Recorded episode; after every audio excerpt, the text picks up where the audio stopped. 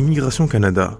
Des délais inacceptables déplore le ministre québécois. Le Québec continue à dénoncer la politique de l'immigration canadienne qui fait perdre bien des compétences à la province. Cette fois-ci, c'est le ministre de l'Éducation québécois qui pousse un coup de gueule en dénonçant une lenteur inacceptable. Encore une fois, Immigration Canada est pointée du doigt, et la goutte qui a fait déborder le vase est le départ d'une enseignante d'origine française travaillant à Montréal-Nord, à cause de la lenteur des procédures. Nous avons besoin de bras dans le réseau de l'éducation, et nous ne pouvons que réitérer que la lenteur des délais chez Immigration Canada est inacceptable. C'est désolé le ministre. Le tout a commencé quand Le Devoir, un quotidien publié à Montréal, a rapporté que Sarah Chauveau, enseignante à l'école primaire Sainte-Gertrude depuis 4 mois, a décidé de rentrer en France. La raison? Des délais excessifs liés à la venue de son conjoint au Québec. Le conjoint, précise le devoir, attend depuis 6 mois son autorisation de voyage électronique, un document qu'il faut obligatoirement présenter pour monter à bord de l'avion et qui permet d'atterrir au Canada.